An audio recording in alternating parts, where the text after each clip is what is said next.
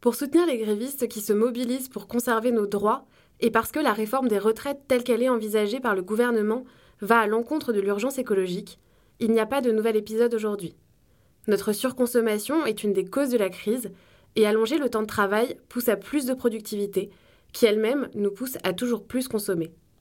Pour aller plus loin sur la réforme des retraites et ses liens avec l'écologie, on vous met des liens d'articles qui en parlent en description.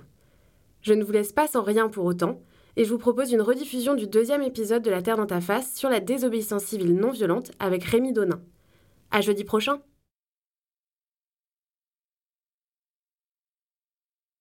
En faisant ça, bon, symboliquement, on attaquait l'image du président parce qu'il y avait ce décalage entre euh, le président qui dit oui, oui, euh, le climat, euh, je m'en occupe, c'est bon, vous inquiétez pas, et derrière les actes qui, qui clairement ne suivaient pas. Bienvenue dans La Terre dans ta face. Je suis Kenza Benramous et chaque semaine, je discute avec des spécialistes, des citoyens et des citoyennes pour comprendre et s'adapter à la crise climatique, écologique et sociale. Vous la voyez, la Terre? Elle brûle, elle se noie. Il est temps de remettre la Terre à sa place, dans l'actualité et dans ta face. Est-ce que vous avez entendu parler de Julia Steinberger? C'est une scientifique et co-autrice principale du sixième rapport d'évaluation du GIEC. Elle s'est fait arrêter lors d'une action de désobéissance civile non violente en Suisse le 11 octobre dernier. L'action civile non violente c'est très important parce que notre gouvernement n'agit pas pour le réchauffement climatique et il nous reste très peu de temps. Le fait que des scientifiques rejoignent ces actions au point de se faire arrêter l'est. Ça montre l'urgence dans laquelle nous sommes. La désobéissance civile non violente, c'est une transgression délibérée, organisée, publique et non violente de la loi. Son but Exercer une pression sur le pouvoir exécutif et les entreprises qui vont à l'encontre des motivations éthiques des citoyens. Récemment, et avec les chaleurs records de l'été, les actions de ce genre se sont multipliées. Blocage du périphérique parisien et interruption d'un match à Roland-Garros par dernière rénovation, ciment et fleurs dans les trous de golf par Extinction Rébellion, blocage de l'Assemblée générale des actionnaires de Total par plusieurs associations, ou encore tournesol à la sauce tomate façon Van Gogh à la National Gallery de Londres. Alors, face à l'urgence écologique dans laquelle nous sommes, je ne peux m'empêcher de me demander à quel point cette forme particulière de protestation est efficace. Et surtout, peut-elle nous sauver de l'urgence climatique à laquelle nous faisons face? Pour répondre à cette question, je reçois Rémi Donin, membre du GIGNV, le groupe d'intervention des grenouilles non violentes. C'est la branche nantaise du mouvement ANV COP21 qui lutte contre l'aggravement du dérèglement climatique et pour une justice sociale par des actions de désobéissance civile non violente. Bonjour Rémi Donin. Bonjour. Une étude d'Erika Chenoweth et de Maria G. Stéphane, c'est deux chercheuses euh, de l'université d'Harvard. Donc elles ont travaillé sur la désobéissance civile violente et non violente et elles ont créé une base de données qui est régulièrement augmentée. Et elles montrent une chose euh, assez intéressante, c'est que la majorité des euh, actions non violentes sont plus efficaces que les manifestations violentes. Au sein du GIGNV et d'ANV COP21, vous participez euh, à des actions de désobéissance civile non violente. Donc vous vous inscrivez dans cette idée défendue par ces deux chercheuses que la non-violence est un levier plus efficace que la violence. Mais en quoi, selon vous, la non-violence est-elle essentielle lors de ce genre d'action? Il faut vraiment voir ça effectivement comme une, stratégie. Euh, euh, une stratégie globale dans un, dans un contexte bien donné. C'est-à-dire que on, considère que là, en l'occurrence, notre, notre sujet pour nous, c'est le dérèglement climatique. C'est comment, euh, comment faire en sorte bah, qu'on n'aille pas vers une aggravation de ce, dérèglement climatique. Et euh, bah, en cette année 2022, avec, tous les, avec euh, toutes les, canicules qu'on subit en plus directement en France, on voit bien que, que, ces conséquences en fait sont dramatiques et sont déjà difficiles à supporter. Et du coup, nous, la stratégie globale par rapport à ça, c'est de se dire qu'il faut qu'on soit très nombreux à entrer en action. Et pour ça, bah, il y a, l'action citoyenne, il y a le fait que des gens, euh, à la fois individuellement et collectivement, euh, se, mettent, euh, se mettent en action. Mais, il y a un certain nombre de choses qu'on peut changer que par des leviers plus collectifs et plus larges, donc au niveau national, au niveau international, etc. Et donc ça, ça passe par de, la pression auprès de auprès des, décideurs politiques et économiques qui ont justement des leviers d'action bien plus puissants que, que, nous en tant que simples simple citoyennes et citoyens. Et du coup, le, en cela, la, on considère que pour être le plus nombreux possible, on a besoin de bah, d'attirer toujours plus de gens vers l'action et que pour ça, la, stratégie 100% non violente est la plus pertinente parce qu'elle permet de trouver une place pour tout le monde. Elle est vraiment inclusive, elle est vraiment on n'a pas besoin, euh, il n'y a pas forcément que, des personnes jeunes, en bonne santé ou quoi, qui, peuvent, s'insérer dedans.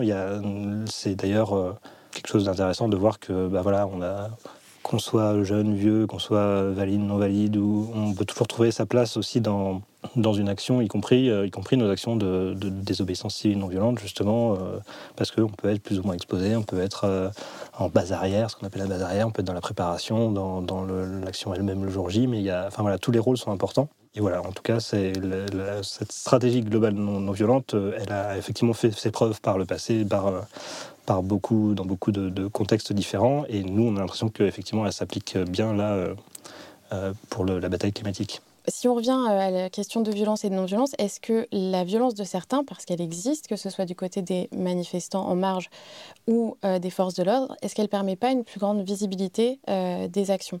Bah, Elle permet une plus grande visibilité de la violence elle-même et puis de la, de la répression qui s'ensuit et qui, qui bah, à notre sens, ne fait pas forcément progresser le, le le, sujet, en fait, parce que, et surtout, comme je disais, dans une stratégie d'être, euh, de faire émerger un mouvement de masse, donc vraiment d'attirer plus, de plus en plus de gens, euh, des comportements violents n'attirent pas spécialement. Le, euh, ce, qui, ce, qui, ce qui, justement, dans, dans pas mal de, batailles, y compris par le passé, a marqué les esprits et a souvent marqué des, moments de rupture dans, dans des batailles, je pense par exemple euh, aux batailles des droits civiques aux États-Unis, c'est vraiment quand on a un contraste euh, éclatant entre la, non-violence des, personnes qui réclament, qui réclament justice, qui réclament euh, des droits, et, en face la répression violente qui est purement du côté, du côté de l'institution.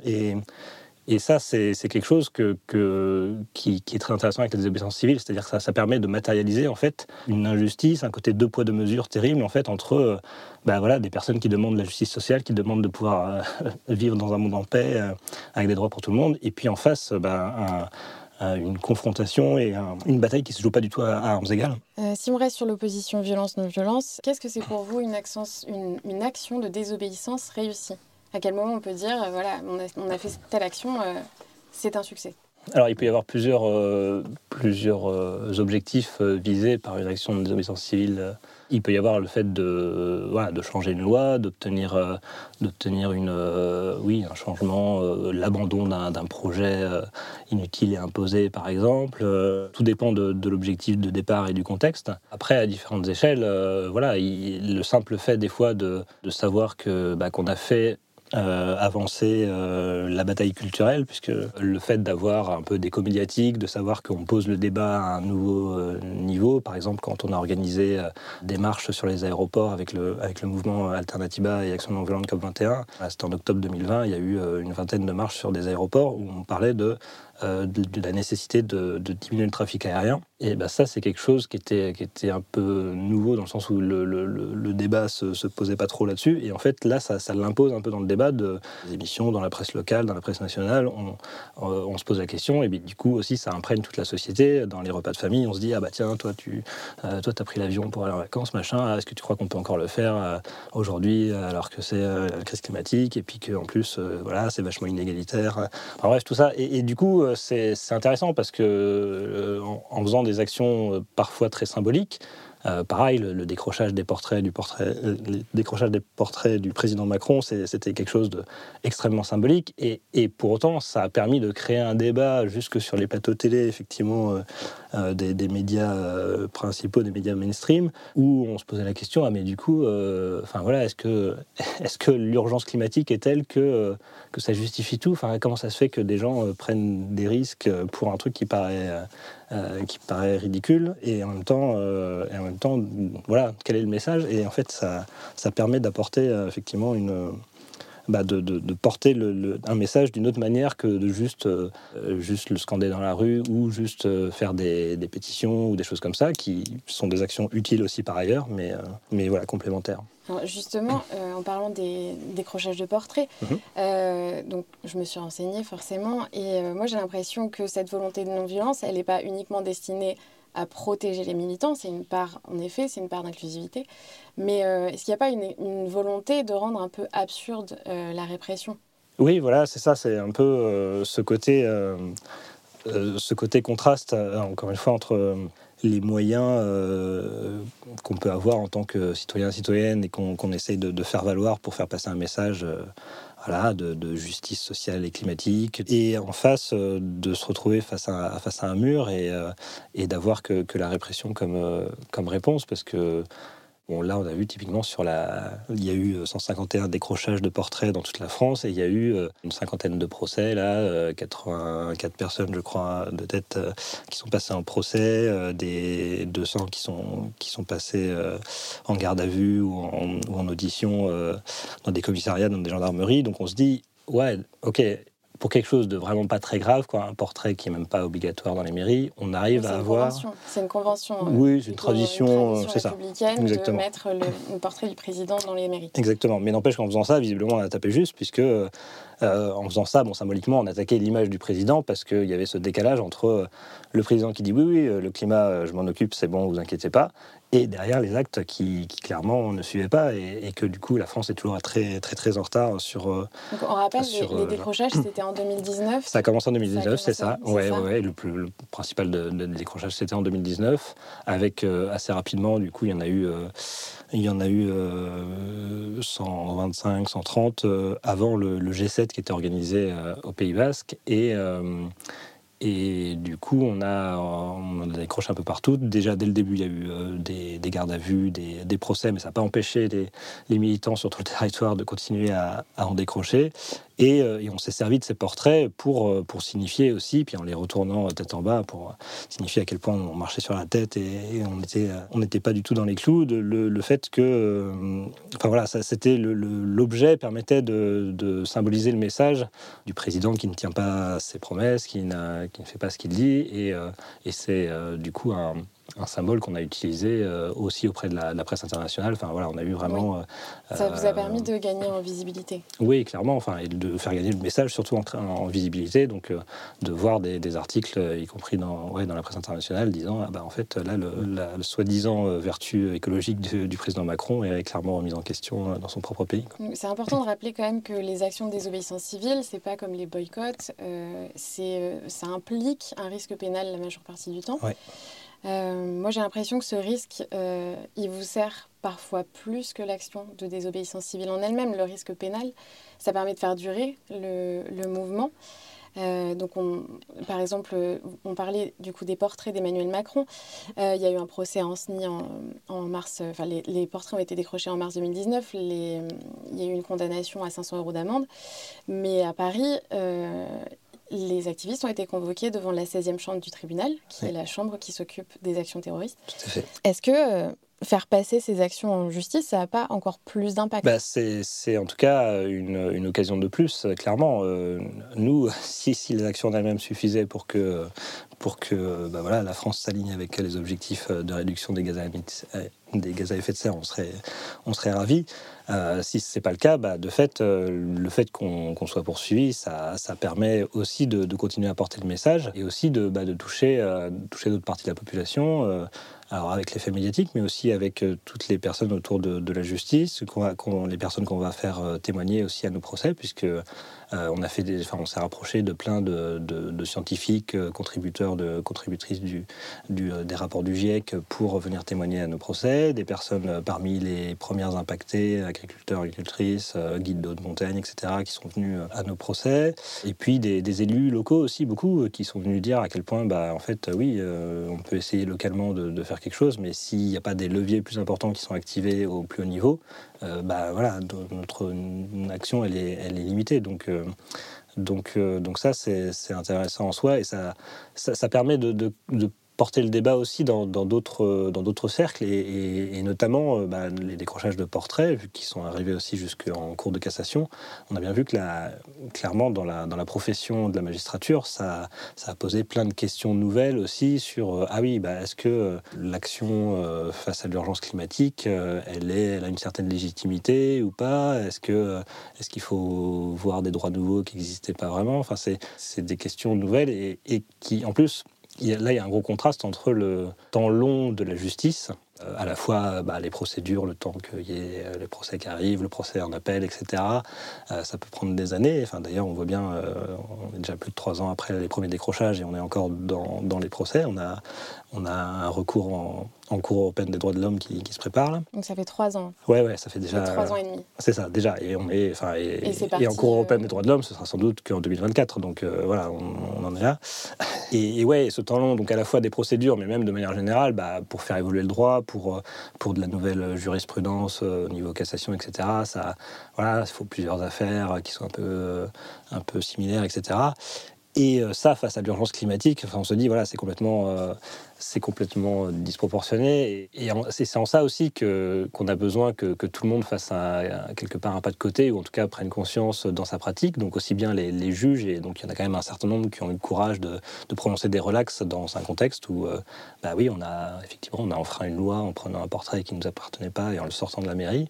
Et en même temps de dire, bah non, mais en fait là, il y, a une contribution à un débat d'intérêt général qui du coup euh, en fait quelque chose de, supérieur et, de, de, trop important pour qu'on punisse euh, les personnes. Quoi. Mais euh, ça c'est intéressant, donc vous parliez des procès, je ne savais pas ça, que du coup il y avait eu quand même des, scientifiques qui sont venus, des... et ça en fait personne n'en parle. Ouais, ouais c'est clairement, en fait les, bah, les scientifiques alertent depuis des années et des années, les, les associations écologistes aussi depuis des années, et ne sont pas entendus, donc c'est vrai que c'est rageant parce que... Euh, avoir raison avant tout le monde, c'est nul, ça sert à rien, clairement. Donc, euh, donc euh, ce qui nous serait, voilà, ce qu'on préférait, c'est ne, pas en arriver à des canicules de, de 40 degrés à Nantes, voilà. mais mais ouais, non, non, les, scientifiques, clairement, et, dans la communauté scientifique, il y, a toujours eu un peu ce, débat de, bah voilà, est-ce qu'on doit rester complètement neutre, la, rigueur scientifique, etc., ou bien est-ce qu'il faut s'engager ou pas? Et en fait, il y a de plus en plus de, scientifiques qui répondent à la fois, bah ouais, on peut garder notre rigueur absolument absolue de, scientifique, tout en disant, mais en fait, euh, déjà en exprimant nos, émotions, parce que ça, c'est quelque chose aussi. Euh, euh, qui, habituellement euh, est jugé comme un peu contradictoire, bizarrement. Euh, genre, on n'a pas le droit d'avoir des, sentiments, des ressentis quand on est scientifique. Et donc, le, disent, bah, qu'ils sont, voilà, ils sont, ils sont ils sont euh, déprimés ou ils sont, euh, ou ils sont hyper inquiets, euh, voilà, éco-anxieux comme beaucoup d'entre nous. Et parce qu'en plus, ils sont en première loge pour voir ce qui, ce qui va nous arriver ou ce qui risque de nous arriver. Et surtout de voir que eux, elles et eux alertent directement en plus des politiques. Ils ont accès à, l'oreille des politiques depuis des années et des années. Et de voir que rien ne bouge, ça, ça, voilà, ça les déprime. Donc, il y en a beaucoup qui effectivement passent à l'action. Alors, de fait, de se rapprocher des, des mouvements climat comme nous, c'est c'est vraiment euh, quelque chose dont beaucoup ont passé le pas euh, ces dernières années. Certains qui ont fait des actions de désobéissance civile directement euh, avec nous aussi. Alors, encore une fois, là aussi, ça crée le débat dans, dans la communauté scientifique. Certains qui disent ah bah non, faut pas y aller. D'autres qui disent bah mais en fait.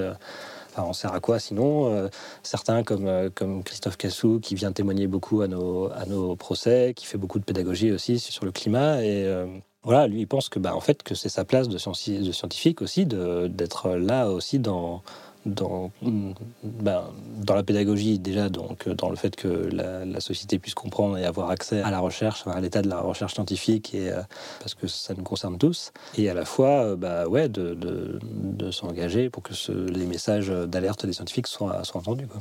Donc, est-ce qu'un monde viable, ça passe forcément par un changement de législation? Parce que vous parliez du coup du GIEC, qui est proche des politiques. Euh, comment ça s'organise à ce niveau-là? Et comment vous, avec des actions euh, non violentes de désobéissance civile, vous pouvez faire changer les législations Là, en fait, euh, nous, euh, on a tendance à s'appuyer déjà sur des, choses existantes. C'est-à-dire que l'accord de Paris issu de la COP 21, en fait, déjà, il donne un objectif. Alors, il n'est pas contraignant, mais il donne un objectif de 1,5 degré ou au maximum de degrés et, ça, donc, de façon législative, en France, ça a été traduit par la stratégie nationale bas carbone. et en fait, ça, c'est des, objectifs que la France elle-même ne tient pas. Et ça a été répété par le Conseil pour le climat, instance que M. Macron a lui-même mis en place.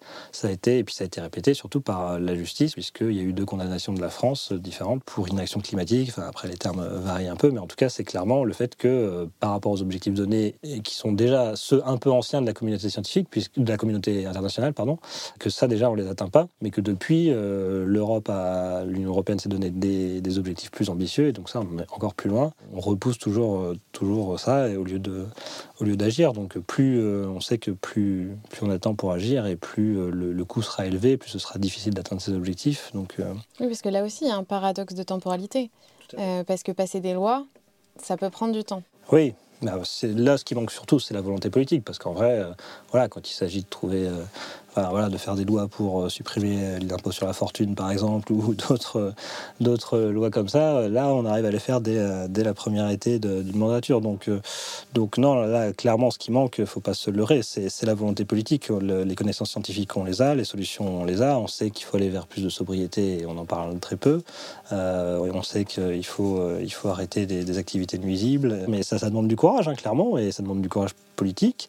Mais voilà, plus, plus on repousse le moment de s'y mettre, et et, plus, plus graves seront les conséquences. Et euh, donc pour vous, les actions de désobéissance civile, ça peut réellement faire changer la loi Oui, bah, ça, c'est jamais quelque chose tout seul en soi. Hein. C'est toujours, euh, euh, comme je disais tout à l'heure, il y a, y a une, dans la stratégie 100% non violente, il y a une diversité des tactiques, des tactiques non violentes. Donc il y a, y a le fait de, de, développer des alternatives, le fait de, de, faire du plaidoyer aussi, justement, auprès d'élus, auprès, de législateurs. Et donc quand ça vient en, complémentarité, euh, ouais, on peut, on peut euh, obtenir des choses intéressantes, euh, rien que par le passé, des, grandes lois, je pense à des avancées de, la cause féministe notamment, sont passées par, par de la désobéissance civile, que ce soit sur, sur le droit des femmes, sur, sur l'IVG, sur, sur pas mal de choses. En tout cas, il y a, y a, toujours à la fois le, fait de, travailler sur faire avancer les lois d'un côté, mettre une pression citoyenne là-dessus, et à la fois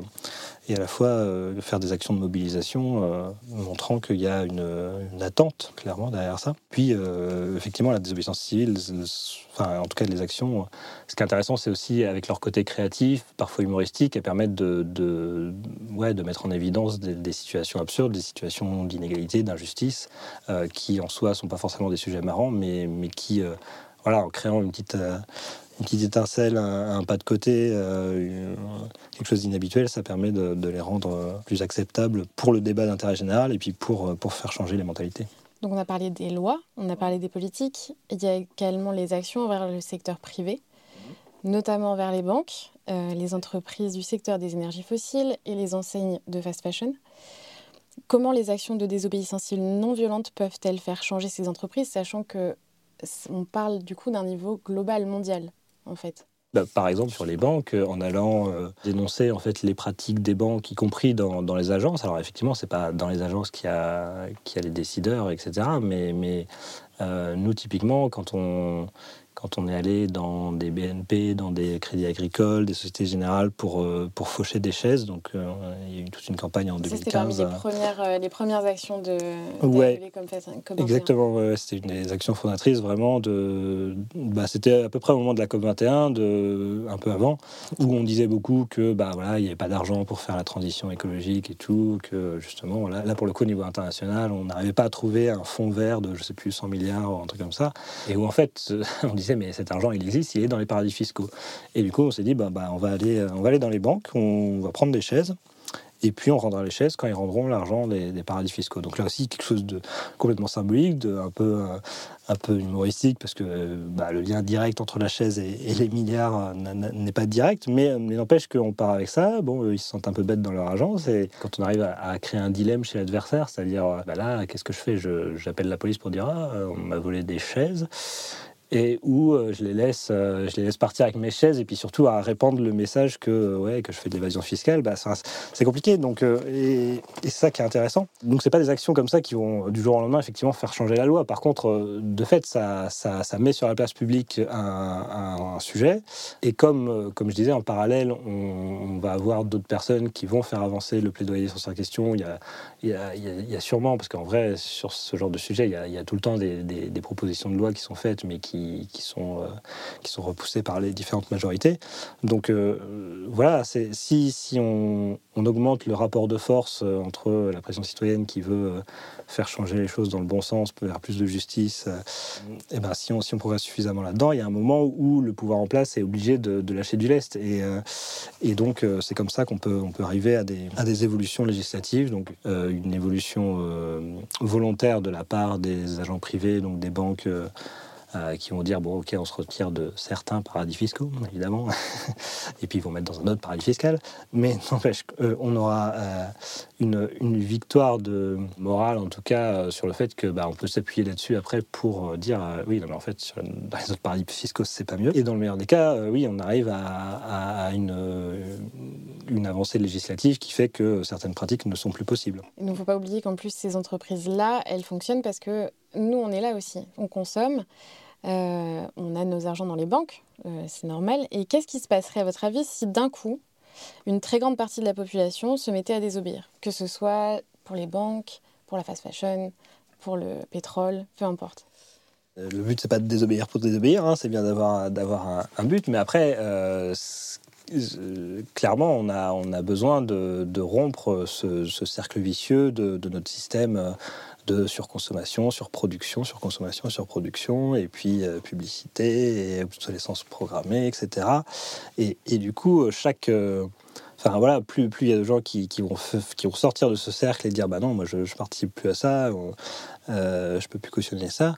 Euh, c'est bah, de, de l'essence en moins pour ce moteur-là, quoi, clairement. Donc ça, c'est déjà bon pour, pour, pour, lutter contre le dérèglement climatique. Et, et voilà, et après, c'est en dehors de, de refuser ça, c'est comment on construit euh, l'autre monde, comment comment on développe les alternatives. Donc ça c'est vraiment aussi toujours quelque chose qu'on fait en parallèle.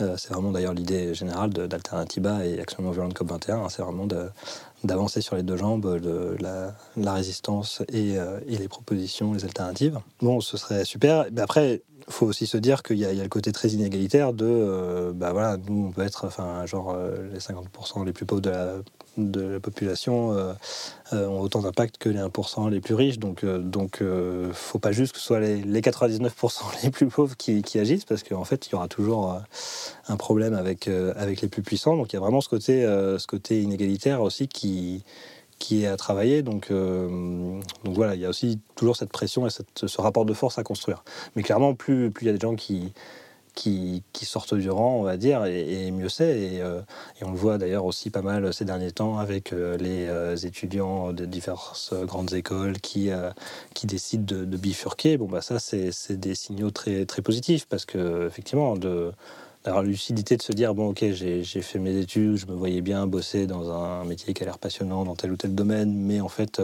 je me rends compte bah, que ça ça entretient un système mortifère pour la planète pour la vie pour pour, euh, pour les habitants et habitantes. Enfin, et je veux, je veux pas contribuer à ça.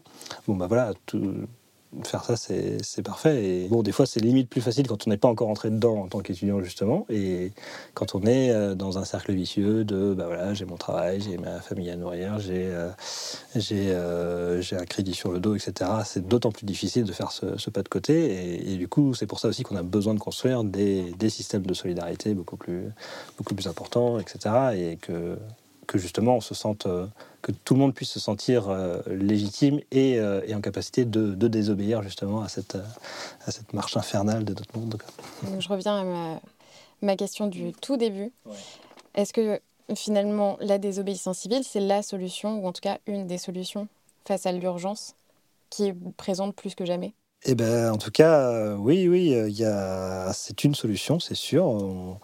Euh, nous, on ne considère pas c'est la solution unique. Hein. C'est euh, d'ailleurs, euh, on désobéit pas d'ailleurs par plaisir, mais vraiment par, par nécessité. Quand, on a aussi quand on a épuisé les autres, euh, les autres sources, c'est-à-dire quand on a essayé de développer une alternative et qu'on a des bâtons dans les roues, quand on a essayé de faire du plaidoyer et qu'on se heurte à un mur, quand on a essayé de réclamer euh, par des voies euh, plus classiques euh, et qu'on n'a pas de réponse, euh, la désobéissance civile apporte une autre possibilité d'expression citoyenne, d'expression et de pression citoyenne pour, pour arriver à ses fins et, et enfin, pour arriver à, un changement dans l'intérêt général, quoi, vraiment de, de, justice sociale, d'écologie, de, de, paix. Voilà, donc oui, je pense clairement que ça fait partie de la solution.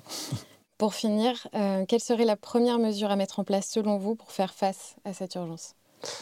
Oui, bah, il, y a, bon, il y a énormément de choses. L'idéal serait de, d'accepter d'arrêter de parler de croissance et de sortir de, la pensée qu'il faut toujours croître et que c'est la seule porte de sortie euh, pour avoir une société stable, notamment euh, arrêter ou réduire fortement la publicité qui nous pousse dans ce, dans ce domaine-là serait déjà une, quelque chose de, concret et qui pourrait se faire euh, qui pourrait se faire rapidement. En plus, personne n'aime la publicité, donc euh, ce serait quelque chose de populaire à faire très rapidement. Merci Rémi Donin d'avoir répondu à mes questions. Merci de votre invitation. Merci d'avoir écouté cet épisode de La Terre dans ta face, votre manuel de survie face à la crise climatique. Retrouvez-moi tous les jeudis pour un nouvel épisode. Et si vous avez aimé ce podcast, dites-le nous. Vous pouvez nous laisser des étoiles sur les plateformes de podcast et nous suivre sur les réseaux at alvéole-du-bas création. À jeudi prochain! Ce podcast est produit par le studio nantais Alvéole Création. Il est écrit et animé par moi, Kenza Benramous. Pensé et produit avec Marine Roguillerme, également au montage, mixé par Pierre Yvalin au studio Alvéole.